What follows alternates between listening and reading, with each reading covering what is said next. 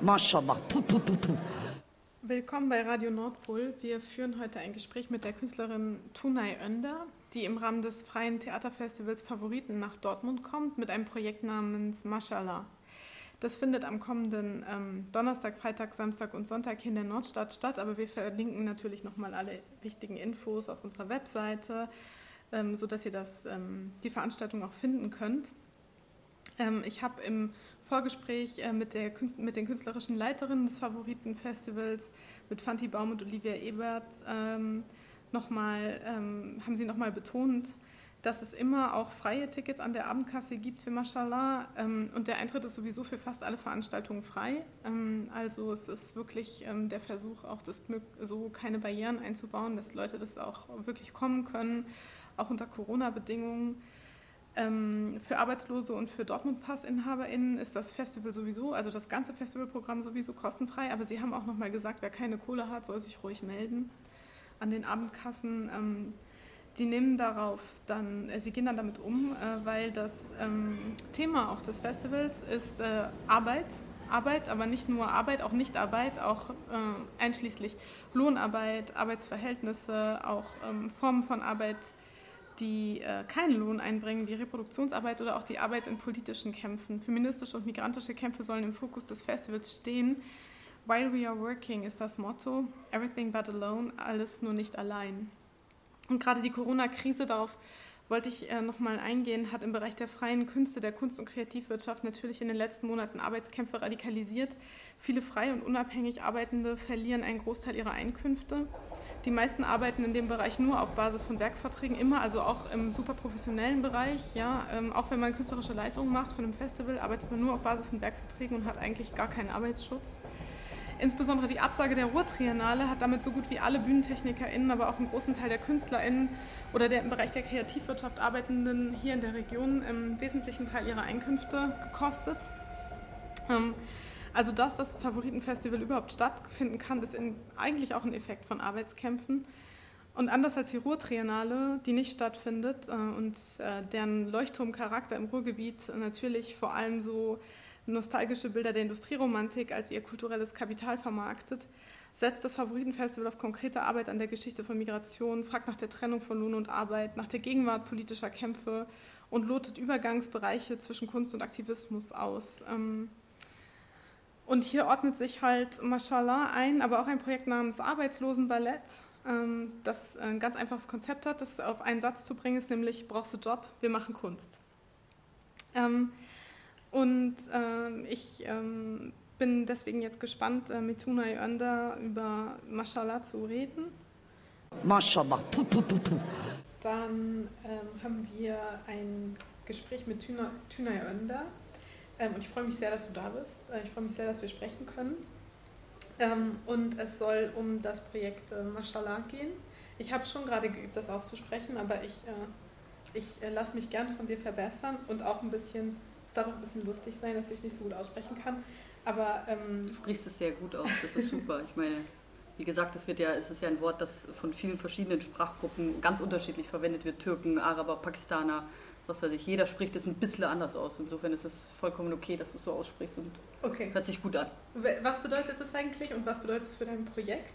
Also Mashallah ist ja ein arabischer Ausdruck, kommt vom Arabischen. Wir haben auch heute festgestellt mit meiner Schwester, dass wir, ähm, dass, obwohl es ein arabischer Ausdruck ist, wir jetzt die türkische Schreibweise verwendet haben. Ne? Also da wird ganz viel gerade miteinander vermengt und wir hätten natürlich dadurch dass das ein arabischer Ausdruck ist, vielleicht auch nochmal die arabische Schreibweise verwenden können da merken wir eben die Grenzen der eigenen Kanakisierung. Also wir haben da auch noch Luft nach oben. Und ja, das, und, und, und ja, also es, es, es, bedeutet eigentlich, sagt man dann, wenn man so ein Kompliment ausdrücken will. Also Mashallah, das ist ja ein tolles Kleid oder Mashallah, die kleine Tochter ist ja wohl erzogen oder so. Also mhm. immer so ein Kompliment. Ähm, und wie gesagt, das ist ja auch dieses Jahr interessanterweise zum Jugendwort nominiert worden. Also es gibt ja immer jedes ja. Jahr vom Langenscheids Verlag zehn Wörter, Jugendwörter. Und äh, Mashallah ist äh, nominiert worden, was ich cool finde. Ja. Also es findet so Eingang jetzt langsam so in den deutschen Sprachgebrauch. Und ähm, ich habe äh, ähm, mir Mashallah Dortmund so als Titel ähm, fand ich total gut, weil ich komme ja aus München. Und als ich jetzt hier für die Recherche und so ähm, in, in Dortmund war, das erste Mal irgendwie letztes Jahr im November oder so, ähm, ist mir halt aufgefallen, also gerade in der Nordstadt, ich war in der Nordstadt, ist mir halt aufgefallen, wie krass äh, so das Leben in, auf der Straße sichtbar, also mhm. Migration, von Migration geprägt ist und mhm. von so einer Vielfalt, von der wir immer so reden, aber mhm. dann in München nicht sehen davon. Und äh, das fand ich eben wahnsinnig schön. Das hat mich total äh, äh positiv gestimmt und ähm, ja, diese verschiedenen Sprachen und, und unterschiedlichste ja, Leute, die da auf den Straßen irgendwie wirklich abhängen und die Straße auch sich angeeignet haben. Mhm. Also das fand ich wirklich cool. Das ist richtig stark und deswegen dachte ich mir so, hey, es muss Marschallach Dortmund heißen. Mhm. Dann kann man ja daran anknüpfen mhm. und erstmal so ein Lob aussprechen, dass es echt, echt toll ist. Also für mich ist es, da fühle ich mich wohl. Ach krass, okay. Also Mashallah, vielleicht müssen wir kurz einmal sagen, es ist ein künstlerisches Projekt im Rahmen des Favoritenfestivals. Das ist ein freies Theaterfestival, aber es bricht mit der Erwartung, die ja, glaube ich, jetzt viele äh, haben, die nicht so oft ins Theater gehen, dass Theater immer heißen würde, dass man sich ein Ticket kauft und sich im dunklen Publikumssaal gemütlich macht. Ähm, das ist äh, im, bei Mashallah, glaube ich, nicht der Fall, sondern es ist eher, na, ich habe es versucht mir zu erklären, was ist es eigentlich, eher so eine Art politischer Salon, war mein Eindruck, aber es ist auch ein Mini-Festival im Rahmen des Festivals. Es ist, glaube ich, ein Raum zur Diskussion von postmigrantischer Gegenwart, ein Raum zum Filmeschauen, zum Feiern, zum Klagen, aber auch zum Ausruhen, zum Tee trinken. Das ist ein seltenes Glück, glaube ich, ähm, vor allem äh, in Zeiten von der Pandemie. Ähm, genau, und, äh, aber ich wollte noch mal fragen, also wie, was, ist das eine gute Beschreibung des Projektes oder worum geht es da eigentlich? Was, was passiert bei Mashallah? Das ist eine sehr gute Beschreibung. Ich fand das toll, weil das so irgendwie da hat jemand äh, einfach verstanden, worum es geht. Es ist, es ist, hat sie einfach. Ja, wirklich sehr. Also ich glaube, dass, dass du da einfach ähm, ja, dass die Message irgendwie verstanden hast und deswegen kann ich da gar nicht so viel äh, hinzufügen, außer die Frage, ähm, ja, ich meine, im Rahmen von Theaterfestivals oder überhaupt im, im Theaterräumen, Theaterhäusern oder so, wo ich einfach mit dieser Art von Arbeit irgendwie oft unterwegs bin, stellt sich natürlich irgendwie schon die Frage und generell, ich meine, wieso ist eigentlich, äh, sind diese ganzen ähm, Theater, ähm, die Theaterwelt in letzter Zeit doch sehr naja, politisiert oder es finden mhm. sehr viele Diskurse statt und so. Ich frage mich das auch, wieso eigentlich so mhm. viele wichtige politische Dinge, ähm, so die, die, die, die, die wirklich Diskurse einfach im Theaterraum mhm. oder unter Kultur, Kunstschaffenden stattfinden. Ich finde das halt einfach erstmal ganz gut. Das ist mhm. wohl offensichtlich gerade derzeit der Raum oder die Leute, ne, mhm. wie zum Beispiel, was weiß ich, Olivia Ebert und Fanti Baum vom Favoritenfestival, die sind da einfach in den Diskursen drin und denken sich, ja gut, die Leute müssen wir einladen, die Diskurse sind wichtig, weil die, die beeinflussen ja auch Kunst und Kultur Kultur- und Theaterschaffende mhm. und überhaupt Kulturpolitik. Insofern finde ich es erstmal von daher so, okay, ist man einfach in diesem Theaterkontext drin und ähm, ich finde auch tatsächlich, dass diese, ähm, dieses Zusammenkommen, also dass, dass Räume geschaffen werden, wirklich so eine, so eine, so eine sinnliche Erfahrung, eine sinnliche Erfahrung von, von all dem, worüber wir sprechen, was das Zusammenleben und diese ganzen ähm, Auseinandersetzungen oder Erfahrungen von Menschen, ja, die marginalisiert wurden oder so, auch krasse Erfahrungen oder dass sie mal so wirklich sichtbar werden und dass es einen Raum gibt, wo man reinkommen kann, wo die mhm. Leute irgendwie selbst auch, die, die, die ein bestimmtes Wissen haben, ähm, im, im, vielleicht nicht einen ganz geschützten Raum haben, aber zumindest, wo sie wissen, sie sind nicht in der Minderheit. Mhm. Die sind Leute, sie werden eingeladen von Leuten, die genau wissen, also ähm, wie es ist und, und was geht. Und mhm. dass man da einfach diesen, diesen Raum schafft und auch wirklich das erfahrbar macht. Mhm. Mit den Körpern, mit den Stimmen. Also, und das finde ich macht ja auch Theater aus, dass wirklich viele Menschen sich versammeln und etwas ähm, auch, auch Geschichten und Bilder transportieren. Ich finde auch Bilder, dass eben wir sitzen immer an diesen großen, runden Tischen und, äh, und redet über, über das Zusammenleben, über die Probleme in der Gesellschaft. Es sind immer dieselben Nasen. Äh, und das ist eben, das ist mal ein anderes Bild. Man kommt rein und wer sitzt da an dem Tisch? Mhm. Die, die nicht so zur Norm vielleicht gehören oder nicht als die Wissensautoritäten in Deutschland äh, gesehen werden. Eine Frau mit Kopftuch, viele schwarze Menschen, mhm. was weiß ich, dunkelhaarige, bärtige Leute oder so. Wie hast du äh, die Gäste eingeladen? Also wie, wie bist du mit denen in Kontakt gekommen? Oder sind das äh, GenossInnen äh, aus längerer Zusammenarbeit? Oder?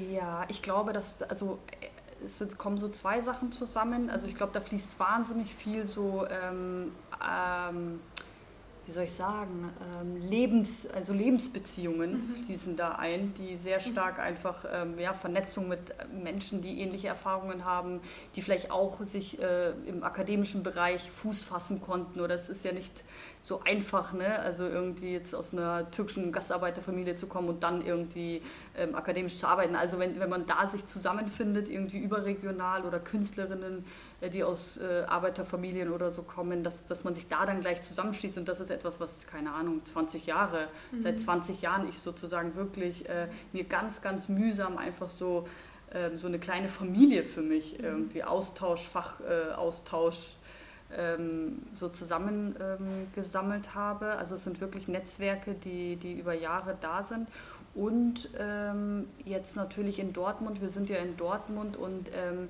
ich habe äh, natürlich jetzt, es geht nicht darum, irgendwie ähm, die ganzen Leute, aus, die ich aus München oder aus Berlin oder so kenne, alle hierher zu karren, sondern wirklich so, ein, so einen Austausch herzustellen zwischen eh Aktiven hier, zwischen Leuten mhm. hier, die hier lokal was machen und eben Menschen, die an anderen Orten in Deutschland aktiv sind und da wirklich zu, zu diesen Raum zu nutzen, hey, die auch mhm. zu vernetzen und da nochmal ein ähm, so, ein, so, eine, ja, so einen Raum für Austausch und Vernetzung zu schaffen. Ja, das ist super interessant. Äh, und übrigens mhm. will ich auch noch mal ganz kurz sagen, ich war ja eben in, auf dem Kuba-Platz auf dieser Veranstaltung, wo der Film I'm Not Your Negro gezeigt ja. wurde, wo du ja moderiert hast. Ja.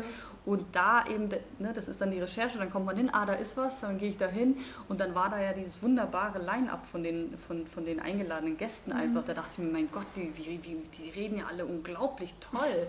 und da war schon klar, hey, die, die, die, die würde ich am liebsten gerne einladen. Dann habe ich dort eben die Tari kennengelernt und über die Tari jetzt den Glenn und so, also so, also ja, ähm, es, sind halt so erste. Das freut mich sehr. Also weil es wirklich, glaube ich, darum geht, ähm, Räume zu schaffen, ähm, und auch ähm, ich das auch so total wertvoll finde, ähm, dass wir die Möglichkeit haben, Räume, also dass du Räume schaffst und ihr zusammen Räume schafft, in denen wir auch Erfahrung teilen können. Voll. Absolut, ja. Und ich habe aber sehr lang nachgedacht über, ein, äh, über, den, über einen Satz in dem Ankündigungstext, den du auch schon gerade so ein bisschen anzitiert hast. Da heißt es nämlich, also Genau, da gibt es ein Kompliment an die Nordstadt. Da heißt es, das ist ein Zitat, ähm, in Dortmund habe die Kanakisierung der Kultur Beispielhaftes hervorgebracht. Und wir bekommen wirklich selten Lob für die Nordstadt und, schon, und auch für das Leben in der Nordstadt. Und schon gar nicht für erfolgreiche Kanakisierung. Ja? Also es gibt ja auch eine extrem krasse Stigmatisierung. Ähm, und ich habe darüber nachgedacht, weil das irgendwie total großartig ist, ein Kompliment zu bekommen. Und dann wiederum dachte ich, aber ist das, ist es so leicht für mich, ja, mich darüber zu freuen? Und dann, weil ich dann wiederum dachte, aber es gibt ganz viele Menschen in so einem migrantisch geprägten Stadtteil, die haben sich nicht entschieden, hier zu leben und die verfolgen auch das Ziel, also als Lebensziel, ja, die wieder zu verlassen. Mhm. Also das ist sozusagen erfolgreiche Kanakisierung, kann auch heißen, die Nordstadt zu verlassen. Äh, genau, und ähm, ich wollte dich da nochmal nachfragen, wie du das siehst, auch in aller Ambivalenz, diese, dieses Kompliment zu lesen, ähm, was das eigentlich heißt, die Forderung nach einer gesellschaftlichen und kulturellen Kanalisierung. Ja, also ich kann dir da auch total zustimmen. Es, ist, es hat was Ambivalentes, also auch dieses Lob an, an, einen, an einen Stadtteil auszusprechen, dass eben, wie du ja sagst, dass wo die Bewohner vielleicht gar nicht selbst entschieden haben, dort zu leben oder so. Ne? Dieses typische, äh, ja, so segregierte äh, irgendwie ähm, ähm Teile, äh, Stadtteile. Also ich kenne das selber auch sehr gut. Ich bin ja in München in so einem äh, Gastarbeiterviertel aufgewachsen, also wo wirklich einfach nur, nur Gastarbeiter aus aller Welt irgendwie damals so gelebt haben. Und das haben wir uns auch nicht selbst ausgesucht. Das waren halt einfach billige Unterkünfte für Fabrikarbeiter und mhm. ihre Familien. Ähm, und, und ich, ich wäre auch sehr gerne damals dort weggezogen. Mm, es war auch natürlich mit, mit Stigma, es ist nicht so schön, diese Adresse dann irgendwie anzugeben, da weiß, wissen dann alle, ach so, äh, da die Adresse. Aber ich finde jetzt, irgendwie 20 Jahre später ähm, habe ich ja auch, ich verfolge ja sehr die Kunst auch, ähm, der, der aus der Not macht eine Tugend oder auch einfach diese Umkehrungen. Und jetzt eben 20 Jahre später muss ich halt sagen, ich sehe immer noch klar nach wie vor, dass da eine strukturelle Diskriminierung äh, stattfindet von bestimmten Bewohnern oder ja, Bürgern dieses, dieser Stadt, die dann in bestimmte Ecken gedrängt werden und dann auch noch so wahnsinnig in, in, in schlechte, also in, in nicht wirklich gut erhaltene mit nicht, nicht so, viel, so viel Infrastruktur. Aber ich finde, dass ähm, wir schon auch daran arbeiten müssen, also ich für mich zumindest, da auch nochmal zu sagen, dass da ist, da ist ein wahnsinniger Reichtum. Ja, das ist, es ist, ist, die Wohnungen sind vielleicht desolat, also wenn ich jetzt irgendwie, keine Ahnung, an, an unsere Kindheit oder so denke, aber gleichzeitig, was da alles so ist an, an, an Erfahrungen und an Sprachen und an, an Lebendigkeit und an hm, Nichtreglementierung, mhm. was in Stadtteilen, anderen Stadtteilen und anderen Städten, da darfst du dieses nicht und jenes nicht und dieses nicht. Und ich finde, dass es eben äh, in, in diesem Stadtteil, finde ich, ist eine, ist, spüre ich schon so eine gewisse, gewisse ähm, Freiheit auch. Also wie gesagt, allein schon, dass die Straßen so sehr eingenommen von den, werden von den Leuten, das ist schön. Und ich finde, ja, über diese ambivalente, über diese strukturelle ähm, Diskriminierung, über die würde ich halt sehr gerne eben sprechen oder das zum Thema machen, aber mhm. nicht indem ich mich darüber dann schäme, mhm. sondern dann lasst uns einfach sagen, ja, es ist, da, sind, da ist einiges wirklich desolat und äh, da, da, muss sich was ändern, aber eigentlich ist es auch saugeil hier, weil mhm. hier werden so viele verschiedene Sprachen gesprochen, hier kriegst du so gutes Essen, also wirklich richtig gutes Essen, richtig guten Tee, den bekommt man so in der Form in, Deutsch, in München nicht. In München ist der Tee nicht so frisch äh, zubereitet. Den machen sie am Morgen und dann äh, brüht der bis zum Abend dahin. Und hier ist er also richtig schön frisch. Also da ist, da, da, da ist diese Kultur, hier wird was gepflegt. Und das muss man halt auch einfach mal sehen. Okay, da hast du ein bisschen viel Tee trinken beim Festival. Ja, es gibt auf jeden Fall, es gibt auf jeden Fall viel, viel Tee, das gehört dazu. Sehr gut. Genau, und, und äh, was, ähm, glaube ich, ein wichtiges, also es gibt ja unterschiedliche Formate, die im Mashallah stattfinden und darunter die Town Hall Talks, mhm. die, glaube ich, äh, auch ein wichtig, es gibt auch ein paar Filme, die gezeigt werden, es gibt unterschiedliche mhm. Elemente, so, mhm. die so ähm, zusammengesetzt werden. Und die Town Hall Talks interessieren mich, weil ich mich ein bisschen, also weil das, die haben halt so total vielversprechende Namen oder so, das ist, macht mich Stimmt, so voll mega ja. neugierig. Die ja. heißen zum Beispiel Kanakisiert euch oder Rassismus essen Seele auf. Ich habe jetzt vergessen, wann welches ist. Also ne, für die, die das nicht so parat haben, Rassismus essen e, Seele auf, bezieht sich auf den alten Fassbinder-Film. Ganz wichtiges Dokument deutsch-migrantischer Kulturgeschichte. Angst essen Seele auf so alte Gastarbeiter-Geschichte ähm, so. Ähm, aber ja, genau, ich wollte einfach mal fragen, wie, wie das wird am Tisch sein. Ja, Leute sitzen zusammen mhm. ähm, und reden miteinander. Mhm, genau, also es ist auch richtig, für mich sind die Tischgespräche auch sehr, sehr wichtig, ähm, weil da eben tatsächlich diese, diese, diese verschiedenen Perspektiven und Menschen einfach in, in, ins Gespräch miteinander kommen. Und das finde ich halt wahnsinnig äh, ja, spannend. Das ist, also ein Film ist natürlich äh, auch Teil, Teil der ganzen Reihe und aber danach eben kommen die Gespräche. Und ja, die, die sind auf jeden Fall sehr zentral. Und die kann man sich so vorstellen, dass die Agora, ne, also das Dietrich Keuninghaus hat ja so einen riesengroßen ähm, so Eingangsbereich Agora mhm. halt. Und dort haben wir einen Tisch, sehr großen Tisch, den, den, der wurde jetzt auch extra tatsächlich geschreinert dafür, weil wegen den Corona-Bedingungen muss man ja immer einen 1,5 Meter Abstand halten. Und wenn wir jetzt sieben, acht Leute einladen, plus noch irgendwie sind wir zwei Moderatoren, also mein Blogkollege Imad Mustafa und ich, mhm. also da, da, da, da wird der Tisch einfach immer größer, was aber auch ganz gut ist, weil es hat ja auch irgendwie so ein großer Tisch ähm, hat ja auch so eine Mächtigkeit, genau, genau. Das ist ja auch so eine, so, so, so, eine, so eine Botschaft irgendwie, wir sitzen ja am großen Tisch. Und ähm, ja, und äh, also es gibt halt immer so ein, ein, ein gesetztes Thema, wie zum Beispiel kanakisiert euch äh, am, am ersten Tag sozusagen, am Donnerstag, jetzt diesen Donnerstag. Und da haben Imad und ich ähm, bestimmte ähm, Leute eingeladen, von denen wir denken, dass sie zu diesem Thema eben was zu sagen haben und äh, haben darauf geachtet, dass es teilweise eben Leute aus Dortmund sind und teilweise eben aus dem Pott oder auch außerhalb des Potts, also so eine schöne Mischung aus ne, so einer lokalen ähm, ähm, Gruppe und, und, und bundesweit. Und äh, das sind jetzt auch wirklich ähm, es ist ja eh so aufgebaut, dass es ebenerdig ist. Es gibt kein Podium, wo wir irgendwie in der Zuschauerschaft gegenüberstehen oder so, sondern wirklich äh, unter dem Publikum und das Publikum sozusagen drumherum. Und das war, ist mir auch wahnsinnig wichtig, weil eben es auch nicht nur darum geht, dass wir jetzt äh, erstmal wir äh, Kuratoren oder Moderatoren sagen, das sind jetzt die Experten, die erklären das mal, sondern es sind auf jeden Fall äh, Leute, die von denen, denen wir denken, die sind echt gut. Aber wir wissen auch ganz genau, dass interessierte Leute, die dorthin kommen, es gibt sehr viele Leute werden dort auch sein, die auch eine Expertise haben und, und die vielleicht nicht an diesem Tisch sitzen, mhm.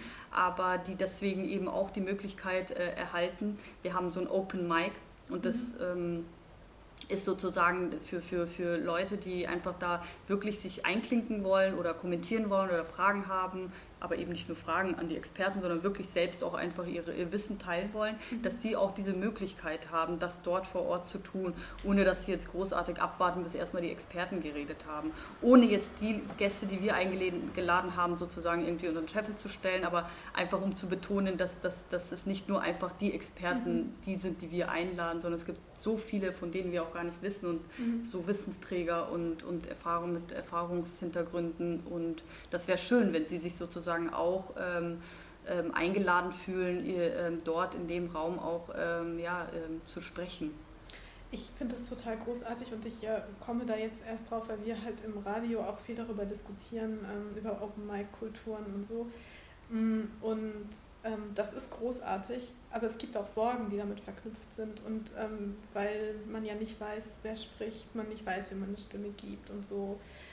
Habt ihr in der Vorbereitung da, welche Rolle spielt das? Wie geht ihr mit diesen Sorgen um? Äh, oder kuratiert ihr das, Mike, oder nicht? Oder? Also sagen wir es mal so, wir sind ja überhaupt keine ausgebildeten Moderatoren oder so, jemand und ich. Wir. Äh sind halt in bestimmten Diskursen drin, haben Netzwerke oder ein Wissen in bestimmten Bereich und dann ähm, so. Und wir haben das total auf dem Bildschirm, genau diese Problematik, dass dann irgendwie auch ähm, Leute eventuell ähm, ja, eine Meinung oder so kundtun oder etwas sagen, was irgendwie ja, ja gewalttätig oder was weiß ich, eben etwas äh, rassistisch oder so ist. Ähm, und wir haben nur die Erfahrung äh, von unseren anderen Veranstaltungen, vor allen Dingen zehn Tage Wiesbaden Biennale, wo es auch immer diese Town Hall Talks gab. Mhm. Und dort hat sich das tatsächlich, mein Gut, Wiesbaden ist nochmal ein anderes Kiez als Dortmund, aber zumindest haben wir das dort überhaupt nicht äh, erlebt. Also es war nie eine, nicht einmal eine Situation, wo wir dachten, wir müssen jetzt einschreiten, sondern interessanterweise hat, glaube ich, dieser Raum, der dort geschaffen wurde, wirklich eher die Leute, die wirklich sich gedacht haben, boah, jetzt will ich auch mal irgendwie meine Erfahrungen mit Rassismus oder so teilen. Also die, die nicht so oft zu Wort kommen, auch, also sehr, sehr sensible Erfahrungen, äh, Menschen mit diesen Erfahrungen haben sich da eher ähm, so ja, genau, die, das waren diejenigen, die da eher ans Open Mic gegangen sind und nicht, wie man sich vielleicht irgendwie vorstellt, boah, da kommen dann irgendwelche Nazis oder äh, Leute aus der Dominanzgesellschaft, die es einfach nicht raffen und sagen dann, ja, aber, aber, da sind doch irgendwie oder so. Also das okay. kam irgendwie nicht vor. Und vielleicht hat das was damit zu tun, dass, da, dass wir wirklich dort mit einer ganz klaren Message auftreten und dann sich gewisse ähm, Positionen auch einfach sich denken, ja gut, dann... Okay. Alles gut so darauf, darauf, darauf äh, setze ich total, aber wenn sowas stattfinden sollte, naja, was soll man dann sagen? Dann, dann muss man einfach hin, also muss man halt einfach, würde ich einfach sagen, so, jetzt Schluss. Oder einfach mit dem Techniker vielleicht diesen Fall nochmal besprechen, einfach leise drehen das Mikro. Ja, okay. Aber es ist total gut, äh, äh das zu hören, dass mhm. ihr damit gute Erfahrungen mhm. habt. Mhm. Äh, ich wollte auch noch mal einmal auf das Festival-Thema zu sprechen kommen, dass äh, ich jetzt, ich hatte auch gerade noch mal, äh, doch noch mal ein kurzes Vorgespräch mit Fanti und Olivia. Ähm, das ist ja Arbeit, aber Arbeit im Sinne von auch nicht nur Arbeitsverhältnisse, das ist klar, aber auch Nichtarbeit und Arbeit, die nicht unbedingt Lohnarbeit ist, sondern auch alle Formen von Arbeit, die eben nicht entlohnt sind oder selbst bis hin zu, ähm, glaube ich, äh, Reproduktionsarbeit natürlich auch, aber auch Arbeit mhm. im Sinne von politischer Arbeit. Mhm. Ähm, und so, ich wollte dir nochmal die Gelegenheit geben, Mashallah in, in, in, diesem Kontext zu verorten. Ja, das ist äh, die, die, die, die Frage, äh, ähm darüber musste ich überhaupt mal erstmal nachdenken, weil was, was hat eigentlich, also, also oder wie will ich mit diesem Thema, über Thema Arbeit eigentlich mich da äh, damit positionieren? Und dann natürlich kommt man ziemlich schnell, man sieht ja manchmal den Wald vor lauter Bäumen kaum, aber eigentlich liegt es ja total auf der Hand, also dass, dass ich eine, äh, jemand, die, die sich jetzt mit Migration und äh, ja, mit dieser postmigrantischen Gesellschaft irgendwie ähm, auseinandersetzt, dass das ja eine Arbeitsmigrationsgeschichte ist, ja, also die, die meine Perspektive so ähm, prägt. Und dann lag es eigentlich auf der Hand, hey, es ist wahnsinnig wichtig, wenn wir hier über Migrationsgesellschaft und überhaupt, ähm, ja, wie wollen wir in so einer Gesellschaft mit so plural und vielfältigen Lebensentwürfen und Erfahrungen und Hintergründen oder so, wenn wir darüber reden wollen, dann ist es, finde ich es halt wahnsinnig wichtig, so die Brücke zu schlagen zur, ähm, wie kommt es eigentlich dazu, dass wir so eine Gesellschaft sind ja. und dass dann natürlich reden wir über, über, über Vertragsarbeitergeschichte, mhm. Gastarbeitergeschichte, mhm ja, und dann und, und aus diesem, aus diesem ähm, sozusagen, aus diesem Kontext, äh, äh, Themenkontext sind dann eigentlich auch die ganzen Gäste eingeladen worden und hat sich das gesamte Programm, wie es jetzt gerade so aufgestellt ist, eigentlich hergestellt, weil alle, die eigentlich jetzt auch die Filmemacherinnen und auch die, die Gäste, die eingeladen sind und auch die Abend, dieses Abendprogramm mit den Lesungen und so, das sind alles Menschen, die auch einen bestimmten ja, ähm, Lebenskontext äh, äh, äh, haben, also entweder auch aus Arbeitsmigrationshintergründen kommen also vor allem Vertragsarbeits- oder Gastarbeitshintergründen mhm. und dass da, das einfach mal ein Thema ist, äh, generell auch zum Beispiel in der Lesung, äh, am, am Samstagabend gibt es ja die Lesung, wir wollen keinen Dank, wir wollen äh, Respekt verdammt nochmal zum mhm. Beispiel. Das ist so ein Abend, der für das Tribunal NSU-Komplex mhm. Auflösen 2017 so entwickelt wurde mit Zeitzeuginnen, ebenso mosambikanischen, vietnamesischen Vertragsarbeiterinnen aus der DDR und türkischen, griechischen, mhm. italienischen äh, Gastarbeiter ähm, aus der BRD und ähm, da kommen eben ganzes, das ist so ein Text oder so eine Lesung, die aus Zeitzeugen und O-Tönen ja. ähm, kollagiert ist und zum Beispiel ist, ist das eben so ein Abend, wo, wo wirklich die, dieser Bogen gespannt wird zu dieser ähm, ja, Arbeitsmigration in Deutschland. Und die zeigt, glaube ich, auch den Film Der zweite Anschlag, oder? Genau, der zweite genau. Anschlag, das, ja. ist, das läuft am, am Sonntag, mhm. genau, wo es um, ähm, ja, um rassistische Gewaltanschläge geht und vor allen Dingen, äh, was dann sozusagen der zweite Anschlag ist ja, bezieht sich ja sozusagen auf die gesellschaftliche ähm, Dimension nach Anschlägen, mhm. die von Nazis verübt werden, dass dann nochmal in den gesellschaftlichen Apparaten ja auch nochmal ein, ein gesellschaftlich symbolischer Anschlag stattfindet, in dem man diffamiert wird oder so, genau.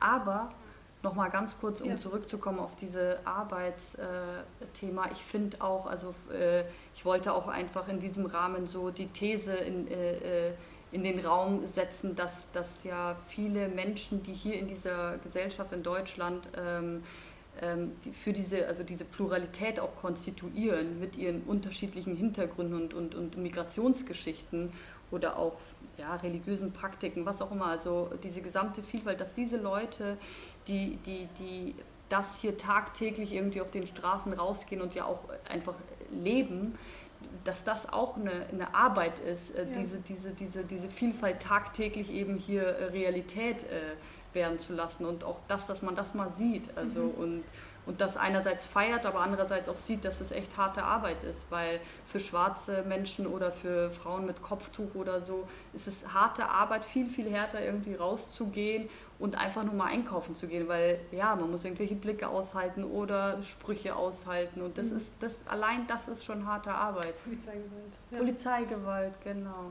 Große genau. Probleme in der Nordstadt. Ja, ja, ja das ist mir ja. auch gleich aufgefallen, ja. das ist nicht schwer zu entdecken. Nee. Ja. Ähm, ja. Äh, danke dir. Ich habe ähm, auch noch mal ein bisschen mich umgesehen und äh, bin auf den Blog Migrantenstadel. Das ist ein früheres oder andauerndes eigentlich oder früheres Projekt? Das ist ein andauerndes Projekt, genau. würde ich sagen. Aber es hat sich vom Blog zum, ja, zum Archiv irgendwie verwandelt. Aber ja. Aber ich möchte den Zuhörenden das total empfehlen, äh, Migrantenstadel zu, äh, aufzusuchen. Das verlinken wir, aber ich meine, ihr könnt es auch googeln, ja. Ähm, es gibt auch ein Buch, das im Unrast Verlag äh, erschienen ist. Ähm, und es ist, ich fand es wirklich großartig, weil, ähm, weil es so einen beißenden, klugen Humor hat. Es hat so einen Humor, der so ähm, in der Lage ist, finde ich, weiße Mehrheitsgesellschaft zu sezieren und dabei überhaupt nicht zynisch zu werden. Was ich wirklich wertvoll finde und überhaupt gar nicht selbstverständlich, weil es wirklich leicht ist, zynisch zu werden in dieser Welt. Ähm, und ich, ähm, ich fand, das vor allem kritisch. Und ich, ich habe mich gefragt, welches Stellenwert das Projekt hat. Und ich habe mich auch gefragt, ob das nicht, weil es sah für mich so aus, es mehr, also einerseits ist es ein Blog, das heißt, es ist auch ein Archiv ja, von Texten, von Perspektiven, von Stimmen. Aber es ist, glaube ich, auch äh, irgendwie eine Plattform für, eine, für ein Community Building. Äh, so. Total. Also das ist wieder mal, ich bin fasziniert, dass du einfach äh, ähm, ja, irgendwie da so ein wahnsinniges Verständnis hast. Kannst du ein Foto von uns machen? Ähm,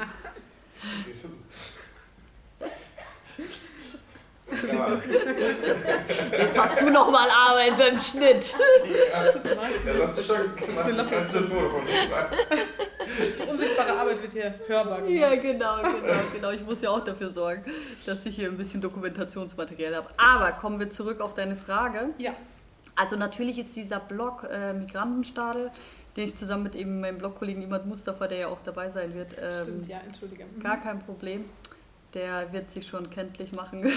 Sehr gut. Der, ja, und dieses Migrantenstadel ist natürlich sowas wie, wie so unser, unser geistiger Nährboden, also Mhm. in dem wir echt unser eigenes Spielzimmer haben und das ist so irgendwie, ja, da, da, da, darauf führt, für, für, führen wir, auf jeden Fall führe ich alle meine ähm, Projekte oder alles, was mich jetzt bewegt, hatte da irgendwie den Anfang, weil Mhm. das war so, direkt nach dem Studium haben wir diesen Blog gegründet, wir waren wirklich, wir wussten gar nicht, wohin mit uns und wie klinken wir uns ein. Wir haben ja Soziologie studiert, wir wollen uns, wir wollen mitreden, wir wollen wichtig irgendwie Diskurse mitgestalten und kein Hahn kräht nach dir, keiner will dich irgendwie in Redaktion, du bist total uninteressant, weil man halt auch einfach diese ganzen Dinger nicht äh, im, im Lebenslauf hatte, was weiß ich, Volontariat, Praktika, ich war wirklich einfach jenseits von Gut und Böse, also was, was, du hast was jetzt so... studiert.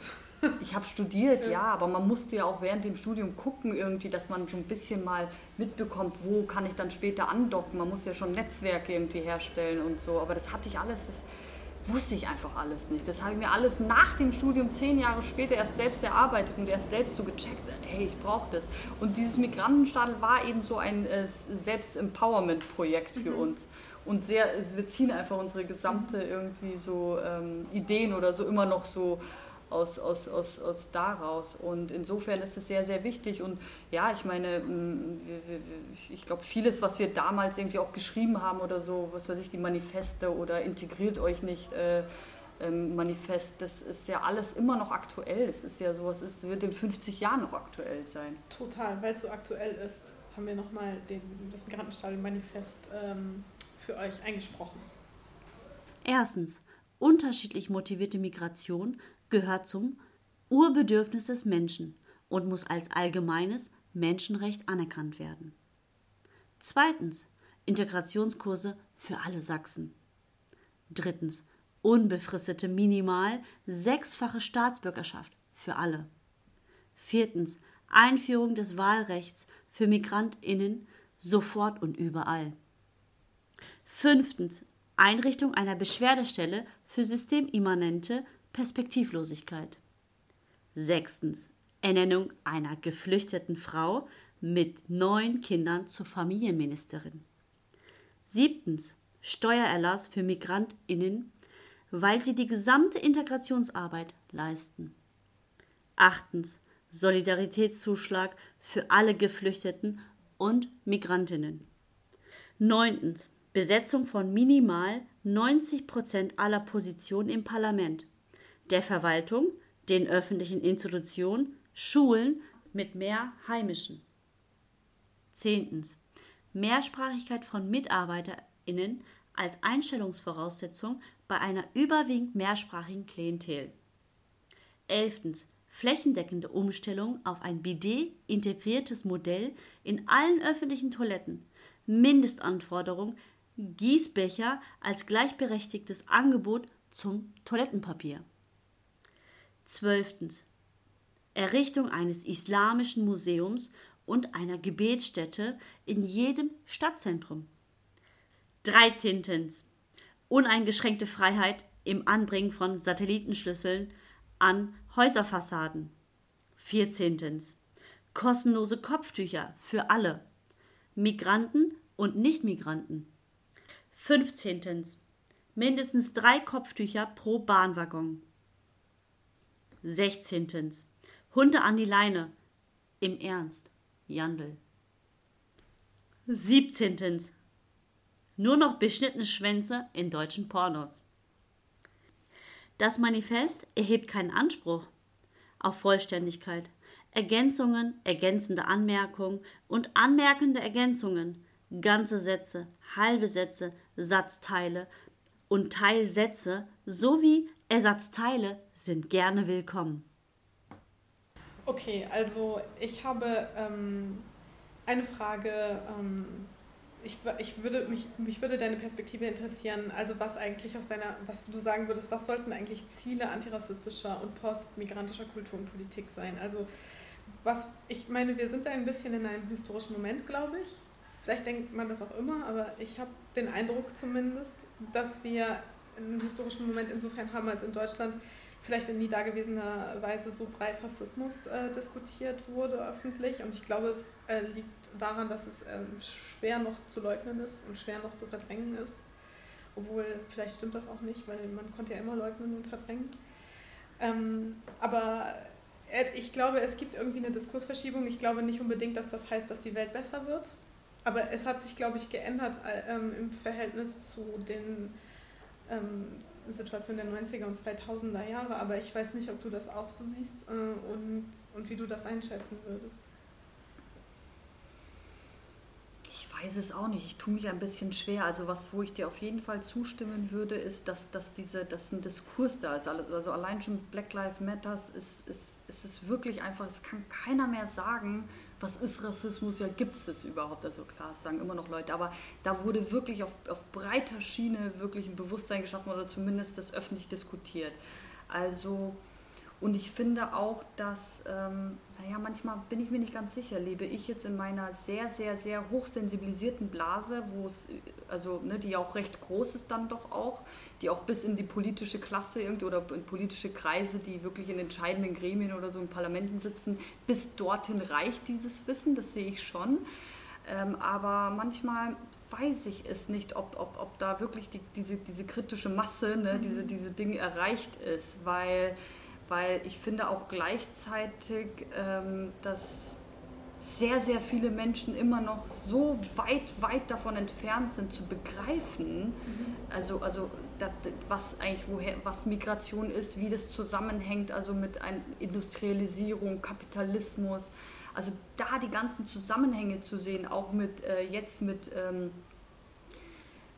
mit, mit Flucht von Menschen und mit, mit, mit äh, kolonialer Geschichte oder so. Ich mhm. finde, da ist immer noch wirklich wahnsinnig viel, da fehlt wahnsinnig viel Unterbau. Ja. Und das merke ich auch und das ist auch in, in Bereichen, wo man sich denkt, hey, das ist im, im sozialen Bereich oder so, wo ja die Leute schon vielleicht ein bisschen auch mit Leuten zu tun haben, mit Geflüchteten oder Migranten oder so da ist nur so eine Hilfe, so eine oberflächliche Hilfe. Wir helfen ihnen aber nicht so wirklich, hey, in welchem Kontext äh, mhm. passiert das alles? Kommen die Menschen hierher oder sind die Menschen überhaupt in diesen mhm. desolaten Zustand geraten? Also da, da, da, bin ich mir nicht sicher. Aber ähm, was ich äh, auf jeden Fall äh, ähm, sehe und äh, fühle, ist, dass, finde ich, unter linken postmigrantischen und auch ähm, Menschen, die wirklich ähm, sich mit kolonialer Vergangenheit von Deutschland oder überhaupt Europa beschäftigen, dass da so wirklich so eine Bewusstsein dafür da ist, dass wir uns zusammentun müssen. Also die Leute, die äh, für Feminismus kämpfen, dass es ein, sozusagen dieser weiße Feminismus wirklich sich selbst jetzt einfach mal angucken muss, wie können wir uns zusammentun mit äh, anderen feministischen äh, Gruppen, mhm. ähm, postmigrantische Kämpfe, ähm, Kämpfe, die von, was weiß ich, eben Menschen ausgehen, die die gegen postkoloniale Zustände ähm, kämpfen. Also dass man diese Kämpfe von vielen mhm. verschiedenen linken emanzipatorischen Gruppen, da finde ich schon, ist, ist gerade so auch, auch mit diesem Begriff Intersektionalität mhm. und so, ich habe das Gefühl, da tut sich was. Mhm. Ne? Und das ist ja schon mal ganz gut. Und ich hoffe eben auch, dass zum Beispiel hier in, in Dortmund bei den äh, Gesprächen, da bin ich sehr, sehr gespannt, ehrlich gesagt, wie sehr eigentlich, ob, ob mehr so Differenzlinien zwischen vielen verschiedenen Leuten mhm. ähm, dominieren oder ob man auch wirklich äh, sagen kann, gut, das sind die Differenzen, jede einzelne, jede Gruppe oder ja, ähm, muss irgendwie gucken, inwiefern auch in den eigenen Reihen einfach Antifeminismen oder äh, Rassismen, antischwarze Rassismen sind. Mhm. Aber gut, und dann, wie kommen wir aber trotzdem irgendwie zusammen? Ja. ja, ich finde das total gut. Ich meine, das ist wirklich die Frage, inwiefern wir ähm, in der Lage sind, aus diesen ganzen Traditionen eine solidarische, breite Basis äh, zu schaffen oder ob wir uns in den Differenzkämpfen äh, verlieren. Äh. Absolut, absolut. Ja. Das finde ich total wichtig. Und ich, ja, ich würde mir wünschen, dass das äh, ja, dass, dass, dass eben dahingehend wir wirklich einfach so richtig Power entwickeln. Ja. Und Humor. Und Humor, ja, das ist gut, ja, das ist gut, ja, das finde ich auch voll wichtig. Ja. an dem ja, das stimmt. Manchmal mangelt es der Debatte, glaube ich, ein bisschen an Humor. Mm, ja, ja, ja, ja. Hast du eine Frage an uns oder an mich? Also ich habe nicht direkt eine mhm. Frage. Mhm. Dazu äh, muss ich sagen, hast du, du hast eine wahnsinnige Recherchearbeit geleistet. Danke dir. Das war ein, das war ein sehr schönes Gespräch das wirklich mir Spaß gemacht hat. Danke dir, ich ähm, freue mich aufs Projekt. Ja, bitte. Du wirst hoffentlich äh, immer da sein. Vier Tage lang. Jasmin ist am Start. Nee, aber ich wollte einfach nur sagen, ja, dass ich das ähm, ja, toll finde, dass hier in Dortmund halt auch einfach Leute sind, die die sehr äh, positiv äh, äh, auf dieses Projekt reagieren und von denen ich einfach so eine Rückmeldung bekommen habe, so ja, also so ein wirkliches Verständnis und auch, wo ich merke, okay, da sind echt Leute, die arbeiten genau an denselben äh, mhm. äh, Kämpfen, an denselben Projekten. Und das finde ich total cool, dass das hier so irgendwie auf fruchtbaren Boden ähm, ähm, fällt. Und ja, dafür auf jeden Fall Dankeschön. Und auch ans Nordpolradio und an Ole ähm, für diesen ganzen Support und diese Multiplikation in die Welt hinaus. Gerne, ich hoffe, ja, ja genau, Leute, wir treffen uns einfach ähm, bei. Bitte, ja, genau. kommt vorbei. Genau, bis dahin. Vielen Dank. Vielen Dank dir. Maschallah.